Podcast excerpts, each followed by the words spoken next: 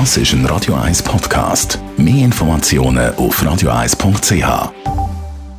Das Gesundheit und Wissenschaft auf Radio 1. Unterstützt vom Kopfwehzentrum Irlande Zürich. www.kopfwww.ch also es geht eigentlich um die Liebe, aber hat ja auch mit der Gesundheit etwas zu tun.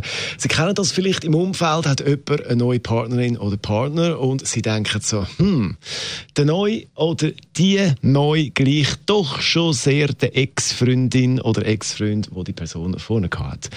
Ein kanadisches Forscherteam hat sich jetzt mit dem Thema beschäftigt. Basierend auf Daten aus Deutschland haben die kanadischen Wissenschaftlerinnen und Wissenschaftler nämlich herausgefunden, dass wir uns ziemlich viel in genau gleichen Typ Mensch verlieben. Sie haben da zusätzlich noch eine Studie gemacht mit 300 Leuten, mit Fragenkatalog und Zeug und Sachen sehr aufwendig.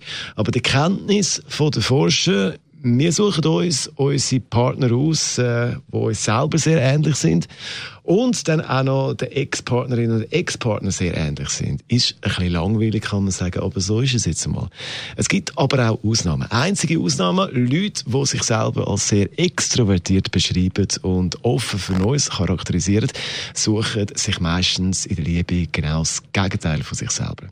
Die Studie haben wir gemacht, um den Algorithmus beim Online-Dating zu verbessern. Also, wenn ihr möchtet, dass es ein Match gibt mit einem völlig anderen Typ Mensch, müsst ihr vielleicht bei euch selber bei den Charaktereigenschaften extrovertiert eingeben. Mal schauen, was dann passiert. Für die, die ein bisschen Abwechslung brauchen.